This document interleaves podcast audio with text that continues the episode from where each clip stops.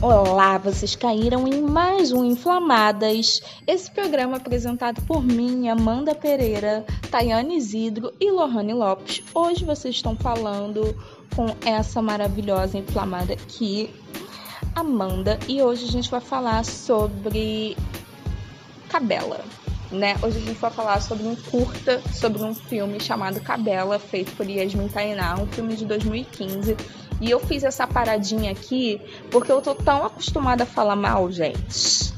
Tô tão acostumada a falar mal que eu ia falar que eu ia falar mal do filme, mas não, eu não vou meter o pau no filme. Então, pela primeira vez, né, nessa nossa longa jornada, eu não, a gente não vai falar mal de algo. Então, o Inflamadas serve para a gente enaltecer as nossas produções também e o que a gente gostar. Então vamos combinar aqui que a gente se inflama, mas a gente continua inflamada, mas falando bem também. Que inflamada não é só quando a gente está falando mal. Então é isso. Então eu já começo aqui adiantando que eu vou enaltecer uma obra de arte feita em 2015, um curta que já adianto que está disponível no YouTube então, tá disponível aí de graça para vocês no YouTube esse curta que é o Cabela, que fala do que, Amanda? Tá enrolando. Esse curta fala da construção da identidade da mulher negra, né? Tem um olhar sensível para a construção da identidade da mulher negra a partir do cabelo, a partir do cabelo crespo. E hoje a gente vai falar muito sobre essa articulação coletiva da estética da mulher negra. É disso que a gente vai falar hoje, sobre esses movimentos de resistência é, que a gente vem vindo, é, sobre, nossa, eu vou parar de fazer química no meu cabelo, ou entender o porquê que se faz química, né? Porque o mais importante não é parar, o mais importante é entender por que, que você faz isso, para que, que você faz isso, para quem você faz isso. É, então, assim, não necessariamente a gente vai individualizar a discussão, mas a gente vai pluralizá-la, né? A gente vai abrir aqui vários, várias perguntinhas, né? Várias interlocuções, e não necessariamente fechar um pensamento. Então, vamos começar? Estamos falando do Cabela, esse curta que eu já apresentei mais ou menos para vocês, mas ao longo desse podcast eu vou falar mais. Mas o Cabela é um filme feito pela Yasmin Tainá, que é produtora, roteirista da Baixada, da Baixada Fluminense. É uma cineasta incrível, sabe? Não tem nem 30 anos. É formada pela PUC Rio em comunicação, né, em cinema. Então é importante a gente dizer da onde essa mulher tá vindo. Ela tem um TED Talk incrível, um TED Talk, galera, para quem não sabe o que que é, é uma palestra que normalmente quem é chamado para falar são pessoas que conhecem do assunto e que principalmente vivem aquele assunto. Então, ela vai falar sobre determinado assunto que ela conhece, né? E que ela vive. Então, esse TED Talk dela é Hackeando Narrativas, o nome desse TED Talk. E é muito importante, eu já indico para vocês conhecerem mais ela, porque é onde ela vai problematizar uma série de questões que eu inconscientemente já não tinha parado para pensar assim tão a fundo, que é a produção das nossas narrativas. Tipo, o que, que a gente realmente consome e por que, que a gente está consumindo aquilo. Porque é como se não houvessem cineastas negras no, no Brasil. É como se não houvessem é, cineastas negras no Brasil. É até estranho a gente falar isso, né? É, eu acho que eu já tive contato com uma que foi a Gracê, Gracê eu acho que é assim, Gracê Passou no Vaga Carne, que ela fez esse curta, e eu só tive porque eu, eu tinha um capital cultural que era que eu estudava perto, né? Saudades, né? A pandemia nos tirou isso, mas eu estudava perto, na Gávea, e aí tem Moreira Salles, passei por lá, e aí tava exibindo Graça Passou, e eu fiquei chocada, porque era tipo, era uma mulher negra que tava produzindo o filme também. Então, a Yasmin Tainá, ela já chama a atenção da gente para da onde que está partindo essas estruturas, assim. E ela falou que ela queria um olhar a partir da Baixada. Porque se tem um, um lugar estereotipado nesse Rio de Janeiro é a Baixada Carioca né? A Baixada Carioca. É a Baixada Fluminense, que é o lugar onde todos os criminosos vivem, né? E é o lugar de onde Yasmin Tainá partiu. Então, essa coisa de pluralizar é, as narrativas é muito importante. Depois do, da palestra dela, né, do TED Talk, eu fiquei pensando quantas cineastas negras eu já vi, quantas cineastas negras eu já consumi, quantas? Não sabia, eu não sabia pensar quantas cineastas negras brasileiras, né? Porque é fácil vocês olharem para mim e falar Shonda Rhimes, né? É fácil a gente falar quando são produções do norte global. Quando eu falo norte global é o quê? É Estados Unidos, Canadá, é Inglaterra, né? Então o norte global ele tá pegando América do Norte, falando sobre Canadá, Estados Unidos, mas está pegando Europa também. Então Alemanha, França, Inglaterra principalmente. Então nossa, eu só para avisar vocês que eu tô no meu terraço. Eu tô num ambiente externo, então vai ter carro passando, vai ter cachorro latindo, vai ter vizinho brigando, mas eu tô aqui, então por favor, não desistam de mim. E aí, para solucionar isso, eu não diria que para solucionar, né? Mas como uma questão de que a gente tem essa história de que não existe, a Yasmin Tainá fez uma plataforma que é incrível e é gratuita, que é o Africaflix. Então, todos os cineastas é, negros, então sejam mulheres, homens, enfim, todas as pessoas do cinema que estão produzindo agora, e principalmente fora do, do eixo Rio São Paulo, né? É, ela tá, ela disponibilizou nesse Africaflix, que é essa plataforma. Então, para você que encheu o saco falando que não tem dinheiro para pagar o Disney Plus porque chegou aqui no Brasil, já tem essa plataforma aqui no Brasil que é o Africaflix. Então, galera, vamos é, dar atenção para os nossos e principalmente é uma plataforma gratuita que está ali para a gente descobrir várias histórias que tem muito, mas muito a ver com a gente. Então, assim, já deixa o convite aqui e a partir disso a gente vai entrar realmente no cabelo, né? É, eu acho que eu não preciso dizer que é uma linguagem que está comunicando, que está comunicando muito. É, o Cabela, ele tem na sua trama, né, no arco da trama, as mulheres negras como elas se reconstroem, né? Tem a parte, apresenta a parte do silenciamento, ancorado na negação da identidade, do embranquecimento, na tentativa de tentar permear, eu diria, tentar permear minimamente a sociedade. Então, existem todas essas questões. Meu Deus do céu. E essa buzina? E essa buzina, eu ia falar do panquequeiro, mas não é do panquequeiro. Eu tô louca, é da pamonha socorro. Eu digo amém porque o homem da pamonha passou.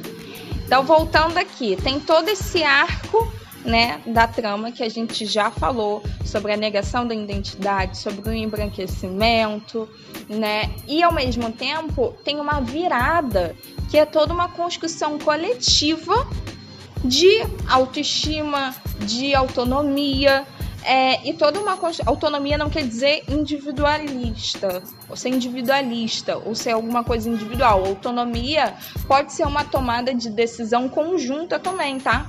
Então tem toda uma virada. O, o, a trama ela tem todo um arco que vira, e aí quando vira, já são elas se articulando é, em conjunto e potencializando a estética preta, né? A estética negra, especificamente o cabelo, né? Se turbantando, é, penteando o cabelo e penteando com alegria, porque, nossa, o pente pra gente tem um sinônimo de dor que vocês não têm noção. Quem aqui já sofreu? Eu, eu brincava com as minhas amigas que eu falava que eu mudava de etnia, que eu falava que eu achava que eu virava asiática. E aí hoje eu já penso assim, nossa Amanda, para de ser babaca, né? No caso, para de ser racista, porque o racismo pode ser algo anti-negro, mas também pode ser algo anti-asiático, né? Porque meu olho ficava apertado que eu mudava de etnia. Então, assim, isso é um puxão de orelha para mim, mas é um puxão de orelha para todo mundo. Mas sim, gente, eu saía com meu olho doendo, eu saía com a minha testa doendo, toda feridinha às vezes, não chegava a ficar ferida não, mas com umas bolotinhas na frente. Quem, quem nunca? Então, assim, existe também uma virada e uma ressignificação do pentear o cabelo, né? Do pentear o cabelo e a forma de pentear ser algo libertador e não ser algo de sofrimento. Porque pra gente era sinônimo, sinônimo de tortura, porque a gente não sabia, é, a gente não sabia não, né? Foi construído uma forma única e específica de pentear o cabelo, de tratar o cabelo, e era só aos moldes do cabelo liso, né? Que é o cabelo normalmente de pessoas brancas. Então, é, esse traço ele foi estigmatizado enquanto sujo, enquanto selvagem, enquanto indomável, que é o que a gente vai explorar daqui a pouco, mas sendo que existe uma ressignificação da coletividade, né? A, coletividade não mais para o sofrimento, porque antes as mulheres, eu falei que é construído de uma forma coletiva, tanto para o ruim quanto para o positivo, né? Um ruim no sentido de que mesmo no momento do sofrimento e dessa, desse embranquecimento, da negação da identidade, aparecem elas se abraçando e meio que sofrendo juntas. E no final, elas estão felizes. Eu já tô dando spoiler aqui, né? Mas enfim, só para vocês entenderem mais ou menos como é que funciona a trama. Toda uma girada, toda uma girada, todo um giro de positivação da estética, né? Antes era de uma negação da estética e no final é de uma positivação da estética. Sem mais delongas, eu vou falar aqui as cenas que me chamam a atenção né? Que eu acho que esse é o importante para a gente começar a discussão sobre essa articulação coletiva da estética da mulher negra. E aí, é, a questão que eu quero falar aqui é a primeira cena. A primeira cena que para mim é algo muito específico, que é a Maria Clara Araújo, que para quem não conhece é uma mulher negra trans, que é pedagoga, que é assessora da Érica Malunguinho, alguns chamam de mandata quilombo, que a Érica, ela também é uma mulher negra trans e ela é política lá em São Paulo. E imagina, né, duas mulheres negras é, dentro da tomada de decisão, né? Duas mulheres negras trans dentro da tomada de decisão, do eixo da tomada de decisão, que é onde normalmente somos marginalizadas, né? Normalmente, principalmente mulheres trans são marginalizadas. Então, assim, eu dei a apresentação breve de quem é a Maria Clara Araújo, porque eu acho importante vocês procurarem ela. E tem artigo dela é, sobre pedagogia. É, então é muito importante essa figura e ela já é a primeira que aparece. E ela aparecendo, ela tá engolindo alguma coisa que é escuro, alguma coisa que é meio viscoso, assim, que é algo que definitivamente não é nada apetitoso, é intracável. E aí já vem a dimensão do silenciamento e para além do silenciamento, né? Vem a dimensão do engolir que assim, você não só fica quieta, mas como você tem que engolir algo que parece ser doloroso, algo que parece ser nada bom, nada gostoso. E, e o quanto que é ácido, né? O quanto que eu, eu posso falar ácido, acidedo, mas enfim, o quanto que é ruim, que não é gostoso as opressões que mulheres negras sofrem. Então, eu acho que essa é uma das maiores e melhores dimensões que já aparece no começo, que é o para além do silenciamento. O que, é que tem para além do silenciamento, né? Já que as nossas vozes são impedidas de entrar na zona de decisão, né? A gente falou aqui do, do oposto, né? De como a Maria Clara Araújo está hoje, mas enfim, é, a Maria Clara Araújo é exceção dentro da regra do que são mulheres trans hoje no Brasil. Mas, enfim, falando aqui sobre o que está para além do silenciamento, que é algo muito importante da gente pensar, que é essa questão do intragável. De como as opressões se dão para mulheres negras de forma intragável e de formas que são dolorosas, de formas que adoecem E aí, como eu estava falando antes, todos esses momentos de sofrimento, assim como depois vem a mulher com um saco na cabeça, sofrendo, chorando, depois vem uma outra cena de uma mulher passando uma tinta branca nela, né? Algo bem explícito da tentativa de se embranquecer, uma busca de se embranquecer. Uma cena, uma outra cena que marcou muito, e eu acho que a gente já pode falar aqui dessa cena, que eu fui pulando as cenas porque não eram cenas para mim que me marcaram tanto, né? Porque vocês vão ver o filme. Mas uma cena que me marcou muito é o desespero de. É uma cabeça que tá na mesa e aí tem um corpo penteando. É, são coisas separadas. É a cabeça e o corpo. E aí o corpo penteando aquela cabeça, penteando não, jogando toda e qualquer coisa na cabeça. Vinagre, o que parece ser maionese, um creme, e jogando. E é uma ânsia e é uma brutalidade, mas é uma brutalidade no sentido de não porque quer ser bruta, mas é no sentido de desespero, assim. Eu preciso me livrar, eu preciso me adequar a qualquer coisa para poder me livrar de um sofrimento. Então, assim, é nítido o sofrimento daquele corpo, né? Literalmente daquele corpo sem cabeça e da cabeça atônita. A cabeça fica com, com uma expressão de atônita, enquanto o corpo, a expressão, né, do corpo, literalmente a expressão corporal, é uma expressão de desespero.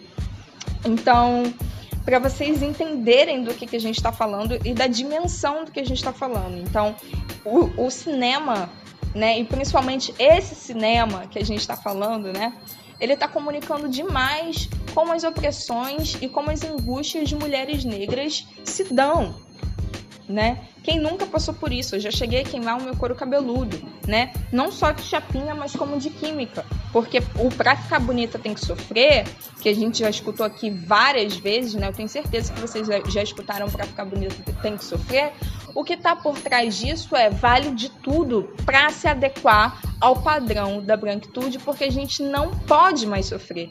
A gente está cansada de sofrer todas as opressões, sejam nas escolas, né? A gente pode falar um pouquinho sobre os processos de desumanização, ainda que a escola fosse um ambiente, uma instituição social, ou seja, aquele local que a gente tem para socializar e para entender as dinâmicas do mundo, né? E como o mundo funciona é um momento que a gente entende como o mundo funciona para nós, que é um mundo que vai ser doloroso e que vai ser violento com a gente e que acaba nos desumanizando na escola, né?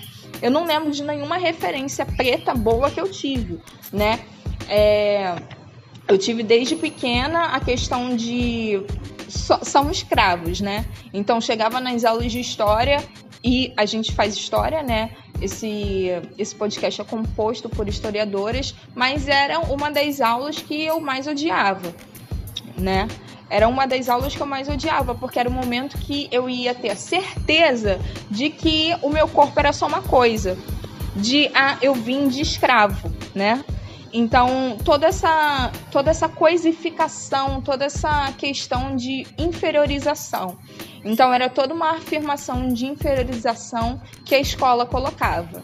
Então, todos esses processos de desumanização, seja na escola, seja no trabalho, seja em qualquer local, é um momento em que o pra ficar bonita tem que sofrer, a gente ficava assim, a gente quer se livrar de todo sofrimento, custe o que custar. Seja queimando o cabelo, seja de qualquer forma, a gente tem uma ânsia de se livrar desse sofrimento. E que nunca vai passar, né? Porque a gente tem a marca do que foi construído enquanto diferença. E aqui eu já chamo a minha querida Grada Quilomba, né? É, Grada Quilomba é psicóloga, ela é portuguesa, é artista plástica, inclusive veio é, ano passado para o MASP, ela fez uma, uma exposição no MASP em São Paulo. E aí ela tem um livro chamado Memórias da Plantação, em que ela fala que não existe diferença, né? Tipo assim, eu não sou diferente. Eu fui construída enquanto diferente a partir do processo de discriminação. Então, a partir do momento em que a supremacia branca se construiu enquanto padrão, ela construiu o que divergia dela. E não só construiu o que divergia dela, mas adjetivou também. Então, eles se colocaram enquanto os fortes, os benevolentes, enquanto os civilizados, e eles foram colocando é, os não brancos, né, todos os povos não brancos em categorias. Eles foram etiquetando humanidades, eles foram hierarquizando humanidades. Então as pessoas negras são vistas enquanto selvagens, enquanto perigosas, enquanto sujas. É, e ter esse traço, né, marcado pela pele, mas também pelos nossos traços, né, como o cabelo, é uma questão que a todo momento dentro da sociedade brasileira, nesse mito da democracia racial, não é acomodado. Não é acomodado. Cabelo crespo não é e jamais foi acomodado, né? Ou senão jamais teríamos essa ânsia de de corta o cabelo, passa alisamento e aí queima o couro cabeludo. Então assim, Aqui eu falei várias coisas, falei muito rápido, mas o que eu tô falando para vocês é sobre hierarquia de humanidade. É sobre isso que a gente está falando hoje. A gente está falando sobre os traços, né? E principalmente sobre o cabelo, que é quase como uma denúncia da onde eu vim. Quando eu falo o traço máximo da nossa racialização, que é o cabelo crespo, é como se fosse uma denúncia para a branquitude, para a supremacia branca da onde eu vim. E aí, é, como a gente carrega todas essas etiquetas, né, todas essas marcas, eu sou vista como inferior, como suja. É, e aí já me vem à memória músicas como Nega do Cabelo Duro, que não gosta de pentear, qual o pente que, que te penteia. Enfim, como se o cabelo crespo não só desse trabalho, como se ele fosse indomável, assim como a pessoa que está com ele. E por que isso, né? Inclusive o nosso cabelo não é duro, né? O nosso cabelo é, é tem a, a, e nosso cabelo é a menor curvatura possível. Ele é o cabelo mais fino que tem. O cabelo crespo é o cabelo mais fino que tem. Por isso a explicação dos nós de fada, né? Esse, esse nozinho fininho que dá. Então, é por isso. Porque o nosso cabelo ele é bem fino e, e tem essa curvatura mesmo, né? Então, assim, tenho no meu Instagram que é Amanda Hits. É, Amanda Hits é como? Amanda, e aí o Hits é de Rita. Mas aí vocês em vez do A, vocês colocam um X. Vocês vão achar um IGTV onde eu falo mais especificamente sobre se o cabelo crespo dá trabalho ou não. Já dou um spoiler que não, o cabelo crespo não dá trabalho. Então, cada cabelo, na verdade, tem o seu cuidado. E a gente tem uma questão de por que, que foi construído o cabelo crespo dando trabalho. Então, assim, vão lá no meu Instagram, que aí vocês já vão saber mais ou menos do que a gente está falando, porque tem, temos muita coisa para falar hoje aqui ainda. Mas essa imagem, né?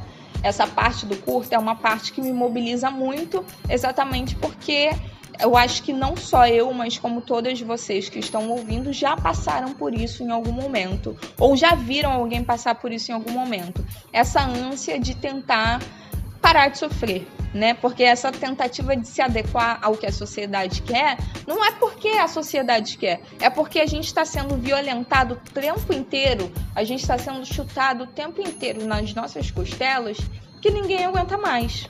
Então, existem essas questões, né, que que são passadas e, e reproduzidas pelo, pelos que vieram antes de nós, que é uma forma de tentar não sofrer. E aí, eu falei os que vieram antes de nós, eu tô falando das nossas ancestrais que tentaram desenvolver é, cuidados aí com os nossos cabelos, sejam as tranças, que são penteados protetores, sejam os twists, que também são penteados protetores, ou da forma que elas aprenderam a não sofrer, né? E aí eu já deixo a menção rosa que talvez eu volte aqui para vai ter um filme que eu fale bem e outro filme que eu fale mal, né? Hoje é o filme que eu tô falando muito bem, feito pela Yasmin Tainá, fada. Eu odeio essa denominação, mas para Yasmin Tainá eu coloco ela no melhor lugar possível. Ela é incrível e arrasou nesse filme, que é o Cabela, que ela mostra exatamente a estrutura de para onde veio e para onde vai e o que que tá sendo essa essa interação da estética da mulher negra com conhecimento de si e com a construção de coletividade. Por que, que eu estou falando isso? Porque eu comecei falando de ancestrais e eu acabei não fechando, no sentido de que foi a forma que as nossas ancestrais, lembra que eu estava falando isso, tentaram é, nos salvar, né? Fazer com que a gente não sofresse tanto. Então não se culpe se a sua mãe, se a sua avó te ensinou, nossa, a alisar o cabelo, porque foi a forma que ela achou melhor de fazer com que você não sofresse, né? E hoje você já pensa de uma outra forma. Então tá tudo bem, galera. Tá tudo bem. E eu ia falar que eu ia falar mal de um outro filme que é Felicidade por um Fio. Mas Felicidade por um Fio eu falo em outro em outro podcast. Não vamos falar dele agora, mas eu já indico para vocês verem, apesar de todos os prós e apesar de todos os contras, vejam o filme e tirem suas próprias conclusões. Beleza? Beleza. É, o filme, o Cabela, ele se encerra com a canção Rainha, que é da Cell. E é uma, é uma canção lindíssima, que eles estão falando de África e que é um lugar da realeza, que é um lugar da riqueza, enfim. Mas aí, enquanto elas cantam essa música, elas estão com turbantes, todas elas estão muito felizes. E aí é o arco do filme, né? O filme ele se encaminha para esse final porque existe toda uma construção coletiva de pentear o cabelo. E elas penteiam o cabelo, conversam, perguntam sobre a interação do espelho. E aí, como é que você se via? É, você se olhava no espelho? E aí já existe toda uma quebra de, primeiro, elas estão falando o que antes elas não estavam, né? Elas estão falando entre si, né? E principalmente sobre as suas dores, sobre os seus anseios. E aí a gente já começa a ver sorrisos a gente já começa a ver que elas estão falando positivamente sobre a estética delas. Então existe toda uma mobilização conjunta, toda uma mobilização coletiva para poder chegar a essa autonomia e para poder chegar a esse ápice da autoestima que é com seus cabelos crespos.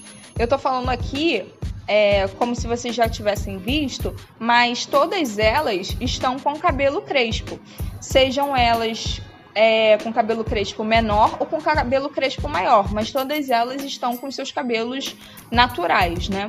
O que, se a gente pensar, né? Para para pensar só um minutinho, não deveria ser uma questão, né? Porque como pode ser errado algo que nasce com a gente, né?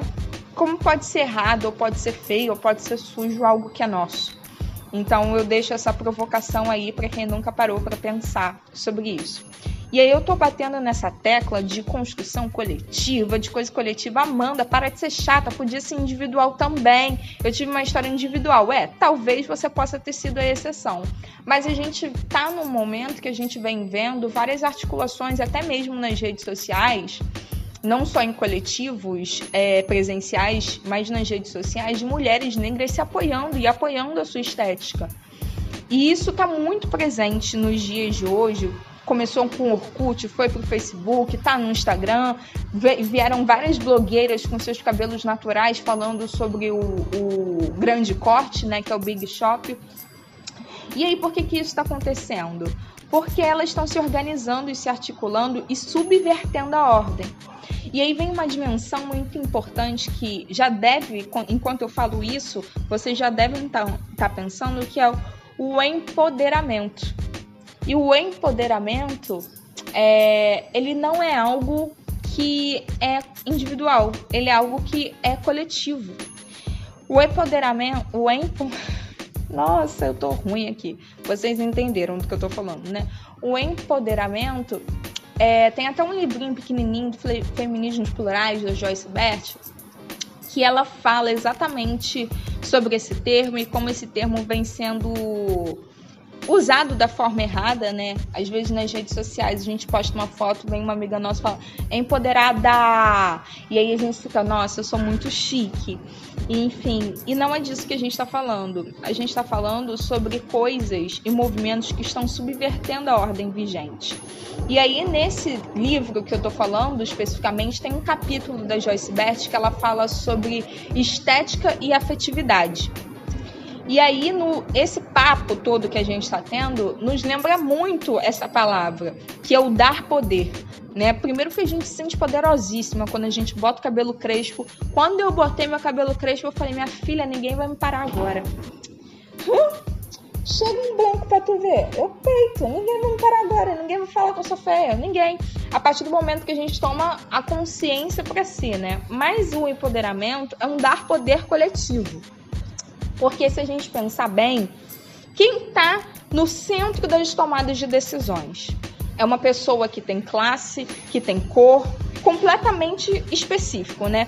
Já vem na nossa cabeça um homem branco, cisgênero, heterossexual, rico, que mora num lugar que não é a periferia, né?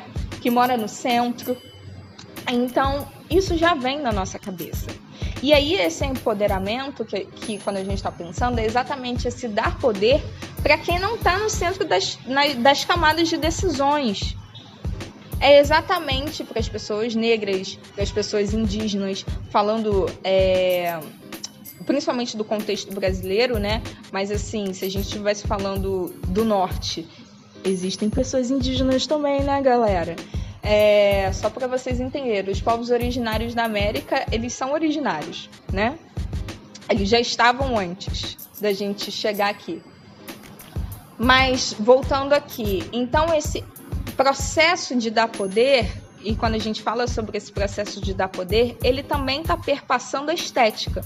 E por que, que ele está perpassando a estética? Lembra que eu comecei a falar que existe aquela construção, lembra da supremacia branca, né? Aquele papo lá que a gente já teve meio que no início. Então, o belo também é uma construção. Assim como as ordens de opressão que a gente tem atreladas, né? Racismo, machismo, eu não é nem machismo, né? Mas racismo, sexismo, é, e essa heterossexualidade compulsória, é, junto com o capitalismo, porque é tudo junto, né? Essas, essas opressões, essas partes hegemônicas, elas estão todas juntas, elas estão todas coligadas.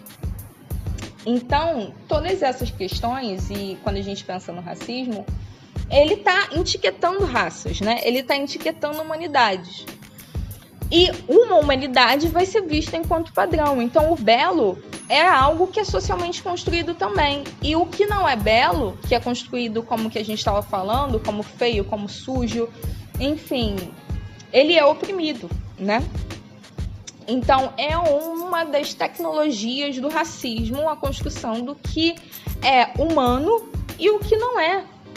Porque o belo, ele está passando e sendo atravessado pela categoria de humanidade. Então, o que é belo é o que está próximo próximo não, mas é o que é da categoria da branquitude. E o que não é, não é que é feio apenas. Tá indo pro saco do que não é humano. Então, a gente precisa se atentar principalmente à construção do belo para nós, né? A construção do que o que a gente tem enquanto referencial de belo e o que que o mundo nos coloca, né? O que que a sociedade nos coloca enquanto belo. Então é necessário a gente começar a fazer essas perguntas de só é belo para mim quem é branco, dos olhos azuis, magro, que mora em tal lugar, que mora em tal local, que tem a classe X, enfim. Porque a categoria do belo ela está sendo atravessada pela hierarquia da humanidade. E ali, qual é o papo da Joyce Bert? Ela está falando que esse processo de dar poder também está junto, está conjunto ao processo de autoestima, ao processo da estética.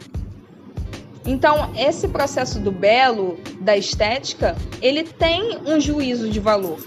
Então, quando está subvertendo esse juízo de valor, porque o empoderamento, eu, eu boto o N onde não tem, mas enfim, o empoderamento é algo que é coletivo e que está quebrando com a ordem vigente, está quebrando com todos aqueles tijolinhos que a gente já falou, né? O racismo, o sexismo, o, o classismo, mas tudo junto. O capitalismo, então nada se acomoda, tá? Então, quando eu brinquei falando da fotinha, que é um processo individual, né? Que é um processo tipo assim, eu faço o que eu quiser, show, você faz o que você quiser, mas você não tá é, quebrando com a ordem, né? Se quebra com a ordem de uma forma coletiva, né?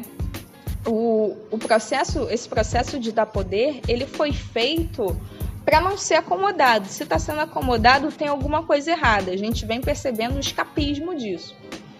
E a, o Cabela, ele está fazendo exatamente um movimento de resistência e que a Joyce Bert afirma que é um movimento de resistência quando se está deslocando o que o Belo está colocando na caixinha do que antes era considerado como não humano. Porque a Yasmin Tainá, ela está afirmando mulher negra com cabelo crespo é um lugar do belo. E isso é um movimento de resistência. E isso é algo muito importante. Ela está reconstruindo a categoria do que é belo. E ela está colocando na categoria e na linha da humanidade. Então, conversar sobre é, estética, conversar sobre afetividade, né, sobre autoestima, é algo que não é individual, é algo que é coletivo, como eu estava falando, e algo que, para além disso, é estrutural para outras lutas que a gente vai travar.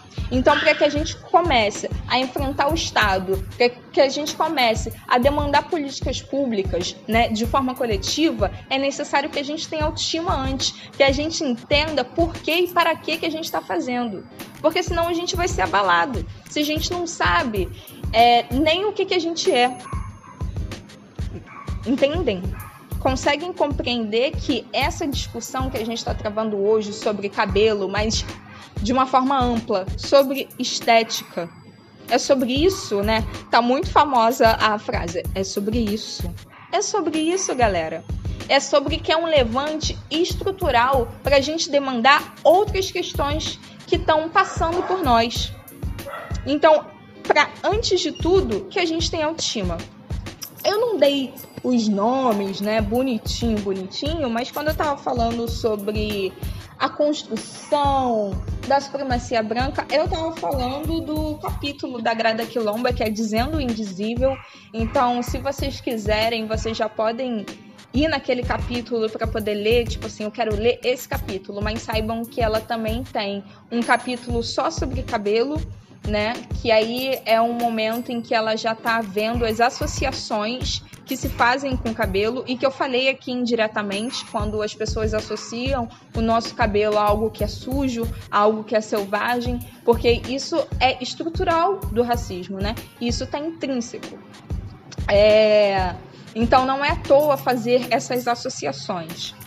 É, eu queria deixar isso bem explícito aqui, né? Nas linguagens do português bem escuro. E aí, já que a gente está falando do português, a gente não pode deixar de falar dela, que é a Lélia Gonzalez, que tem o racismo e sexismo na cultura brasileira, que é o nome desse artigo. A Lélia Gonzalez é socióloga, é, no caso era, né? Infelizmente ela já faleceu há algum tempo. E ela foi socióloga na PUC Rio. Ela morreu sendo coordenadora da graduação de Ciências Sociais e é um nome de bastante. É um nome, não, é uma figura muito importante para a gente pensar o local da mulher negra brasileira. É, existem nomezinhos né, bem específicos que eu vou falar mais à frente, que é interseccionalidade, né? E que a gente já falou aqui, e eu já dei esse nome no, no nosso, no nosso podcast sobre mulheres apaixonadas, mas aqui eu vou retomar esse nome. Mas vale a gente falar que sem esse nome, as mulheres negras, as mulheres de cor, no caso as mulheres indígenas, né? É, não só as mulheres indígenas, mas as mulheres latino-americanas, elas já estavam pautando um lugar que elas não se adequavam é, na categoria universal da mulher branca, né? É, essa coisa universal da experiência, né, da mulher, como se todas as mulheres querem trabalhar. Galera, a minha bisa, ela sempre trabalhou. A minha avó, galera, começou a trabalhar aos sete anos de idade, em casa de família, que inclusive não deixava ela, não deixava ela comer. Então, assim, é, de quem que a gente está falando, né? Então, essa junção de corpo, de gênero, de raça, de lugar, já está sendo posta muito e muito tempo antes. Então eu falei aqui falando de português, porque a Lélia Gonzalez, ela tem uma facilidade em escrever, que é uma forma estratégica mesmo dela ampliar o público dela. Porque assim, quem realmente precisa saber disso, né? Somos nós, pessoas negras. Mas a gente consegue acessar esses locais e essas tomadas de decisões de, de poder, locais acadêmicos, para discutir sobre isso? Não. A gente tem esse repertório truncado, que é o repertório truncado da academia. Não. Então a Lélia Gonzalez, é, nos livros dela, nos artigos dela, ela tem uma linguagem bem fácil é fácil, mas não simples, ok? Porque os assuntos não são simples de, de falar desses determinados assuntos. E no racismo e sexismo, na cultura brasileira, ela fala sobre o lugar da mulher negra frente a essa democracia racial, né? Como eu já toquei aqui. É, que o nosso cabelo ele não está se acomodando né? O nosso cabelo ele não está se acomodando. Não é à toa que tem músicas falando do nosso cabelo, tem é, hipersexualizando nossos corpos, ou tem falando mal dos nossos corpos, falando que são podres, que são sujos. E a Lélia Gonzalez, ela tá fazendo essa denúncia do lugar da mulher negra, que ela é vista, ora, né, principalmente no carnaval, enquanto musa inspiradora e a gente pode conversar um pouco mais sobre isso, que está sendo e vem sendo um lugar de disputa, né? Enquanto o carnaval está sendo embranquecido. É, mas a mulher negra é o auge da hipersexualização, a gente já pensa na globeleza quando pensa em carnaval. E é uma mulher nua, né? E é uma mulher negra nua. Então, esse local de do uso do corpo, né? Esse local de exótico, o lugar do corpo exótico e de usar esse corpo e depois jogar fora. Então, a mulher negra é vista dessa forma em determinados momentos da sociedade, mas na grande parte da sociedade e na maior parte do tempo ela está sendo vista enquanto a que deve servir. E até mesmo nesse local de musa, ela está sendo vista enquanto um local que deve servir. Né? O local que deve servir sexualmente. E aí depois ela é vista como o local que deve servir como limpo meu chão. O avião tá passando. Chique. Mas o lugar que é tipo, limpo meu chão. Então, existem esses locais onde a mulher negra está sendo posta, sendo colocada, e não existe amaciamento de relação nenhuma. Né? Não existe essa coisa de que tá tudo bem. Né? Em todos esses locais são locais é, de sofrimento, são locais de reprodução de violências físicas e simbólicas. E a Lélia Gonzalez ela está denunciando isso. E aí vocês estão percebendo que eu tô falando muito de mulher negra, né? De mulher negra, de mulher negra, de mulher negra. Gente, mas o homem negro ele tem cabelo crespo, ele também sofre. É, realmente, ele tem cabelo crespo e também sofre. Mas a forma com que é cobrado do homem negro, como ele deve se adequar perante a sociedade, quando o assunto é cabelo, é diferente da mulher negra. Os dois têm cabelo crespo e os dois vão sofrer por causa disso, mas sendo que o padrão de masculinidade para ele, ele deve seguir como? Raspa o seu cabelo. Se não raspar, vai sofrer retaliações, né? Isso só falando de cabelo, mas ele não vai deixar de sofrer retaliações se o cabelo dele se ele ficar careca né? A gente sabe disso.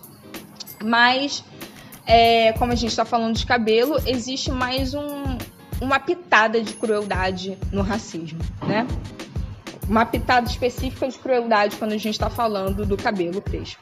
Só que a adequação capilar que a mulher negra tem que sofrer, ela é diferente, porque o padrão de feminilidade, falei direito? Eu espero que sim. Mas o padrão de feminilidade que ela tem que é, construir, né, que ela tem que seguir, é o padrão branco da mulher branca, né, com cabelo escorrido e liso, e esse padrão é que vai fazer com que o cabelo vire um fardo para ela também, e que vai lembrar a cena que eu falei para vocês do joga tudo no cabelo. Porque se ela tem que seguir esse cabelo, vai ter que passar química, vai ter que ou então corta e passa lace, né, e bota lace e faz isso, abafa é, fica com queimadura no cabelo, enfim. Então, as formas de se lidar muda com o gênero. Então, é muito importante a gente ter esse olhar interseccional. Eu brinquei com vocês, né, no outro episódio sobre encruzilhada, né, que é onde os pontos se encontram, onde os eixos se encontram. E é isso, interseccionalidade é esse olhar específico, eu diria cirúrgico, sobre corpo, raça, classe, gênero, porque isso vai mudar as formas com que a pessoa vai sofrer determinadas opressões. Mulheres brancas vão sofrer outras questões, mulheres indígenas vão sofrer determinadas questões, mulheres negras vão sofrer determinadas questões. Então a interseccionalidade é muito importante para a gente ver como as dinâmicas do capitalismo, é, da heterossexualidade, né, do, do gênero, né, mas eu diria da heterossexualidade, do racismo genderizado, eu diria dessa forma, né? Como o capitalismo ele está operando, né? Como esses eixos de opressão eles estão operando em determinados corpos. Isso é muito importante para a gente entender. E por isso, e por que que parece que a gente está etiquetando pessoas? No caso a gente não está etiquetando pessoas, né? Esse termo eu já falei para vocês, mas eu vou falar de novo. Surge a partir de Kimberly Crenshaw Kimberly Crenshaw, nos anos 80, 90, ela entra na academia cunhando esse termo, que é interseccionalidade, porque ela é do meio jurídico e ela percebeu que existia, quando estava falando de mulher, falava do sexismo e só estava falando de mulheres brancas. E aí jogavam mulheres negras para o eixo do negro, né? Mas o negro estava sendo. O negro, que se pensava enquanto pessoa negra, era o homem negro e aí estava naquela caixinha masculinizada e que não conseguia enxergar as opressões conjuntas que mulheres negras sofriam, quando elas sofriam ao mesmo tempo machismo e ao mesmo tempo racismo. Só que essas coisas, como eu já falei, estão sendo demandadas há muito tempo. Está sendo demandada pela ativista Junie Jordan, que é dos Estados Unidos, por Angela Davis, que já é mais conhecida, né? Eu acredito por vocês. Ela tem até um livro chamado Mulheres, Raça e Classe. Então, assim, essas questões já estão sendo denunciadas por essas mulheres que eu já falei, antes desse termo chegar aqui. Aqui no Brasil, a gente tem é, uma pessoa que é formada em assistência social, que fez o OPAI prezada, que, que simplesmente denuncia todas as coisas que acontecem dentro da sociedade, só que aqui a gente ainda consegue gritar e dependendo do momento, né, ser ouvida. Óbvio que a gente está falando sobre articulação política, né, que a gente está vibrando e ah, inflamadas, estamos juntas, entendeu? E a gente está se articulando. Só que na cadeia, né? Eu estou falando cadeia para vocês entenderem, mas sendo que as pessoas que estão em situação de cárcere, elas estão passando por situações iguais ou mais intensas. Iguais ou piores. E não tem ninguém que está ouvindo. Então, assim, essa pessoa que eu tô falando para vocês é nada mais, nada menos que Carla Cotirene, que tem um livrinho também da coleção Feminismos Plurais, que fala a partir do olhar do Atlântico sobre interseccionalidade. E eu super indico para vocês entenderem mais sobre esse termo que pode parecer tão metida besta e que não é nada metida besta. É muito, mas muito próximo da nossa realidade. Quando a gente olha e fala assim: quem vai ouvir a gente, né? Vocês estão achando o quê? Que eu não sou uma mulher?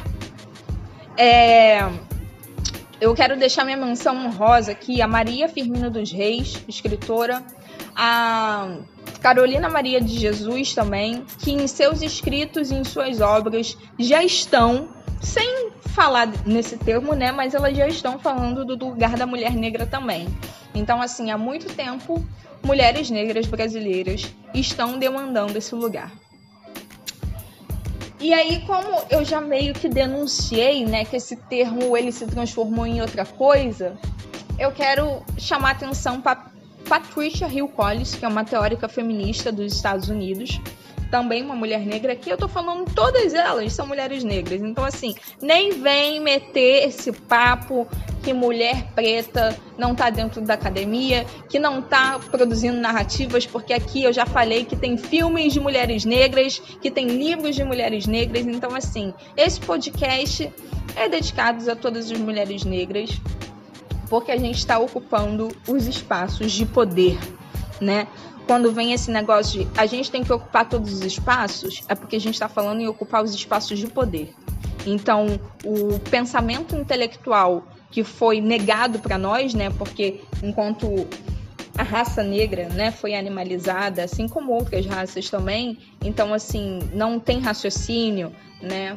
São instintivos, são animalescos, logo não raciocina. A parte do racional só está imbuída a supremacia branca, a gente está falando que não, que o racional é para todo mundo, né? O racional no sentido de intelectual, é isso que eu estou falando. Porque eu, sinceramente, eu queria dar minha opinião aqui rapidamente, que o racional e o emotivo, eles andam lado a lado. E isso é coisa de branco separar os dois, tá? Pronto, falei. Então, só para voltar aqui, Patricia Hill Collins, num texto que é o Se Perdeu na Tradução, ela tá falando sobre isso. Ela tá falando sobre questões que chegou na academia, embranqueceu e ferrou. Que é o termo interseccionalidade, por exemplo. Isso é culpa da Kimberly Crenshaw? Não, que cunhou o termo? Não. Culpa dela. Ela estava tentando visibilizar uma questão que já estava sendo dita há muito tempo. A culpa é de quem entendeu isso errado, ou seja, de gente branca. Mas a culpa são do, do pessoal que embranqueceu esse termo e que foi perdendo a sua potência política, né? Essa a questão do texto da Patricia Hill Collins, que ela tá falando, é um texto pequenininho, de seis páginas, não é difícil de ler. E aí, esse se perdeu na tradução, ela tá falando assim, gente, várias mulheres negras já estavam falando disso antes, o termo foi cunhado pela Kimberly Crenshaw, mas várias mulheres negras estavam falando disso antes. Não está errado a Kimberly Crenshaw ter feito isso, inclusive certíssima. Mas o que acontece é que as outras pessoas que foram usando e reproduzindo esse termo foram afastando esse termo da sua origem, que é justiça social, justiça e direito social. Então, assim, quando a gente começa a etiquetar, a gente não está etiquetando nada. A gente, com todo respeito, a gente não está etiquetando porra nenhuma. O que a gente está fazendo é tentar mobilizar, a gente está colocando a lente, sabe? Ó, olha para esse corpo aqui. Tá vendo que ele tá sofrendo coisas diferentes daquele determinado corpo ali? Sabe por quê? Porque ele tem raça, ele tem orientação sexual, ele tem classe, o lugar dele é diferente. Então, assim, ele precisa ser ouvido tanto quanto aquele outro. Então, coloca ele a partir dos seus referenciais, não a partir dos referenciais dominantes, mas a partir dos seus referenciais, para a gente conseguir pautar políticas públicas. Porque provavelmente os corpos que estão demandando essas questões são os corpos que estão na mira do genocídio.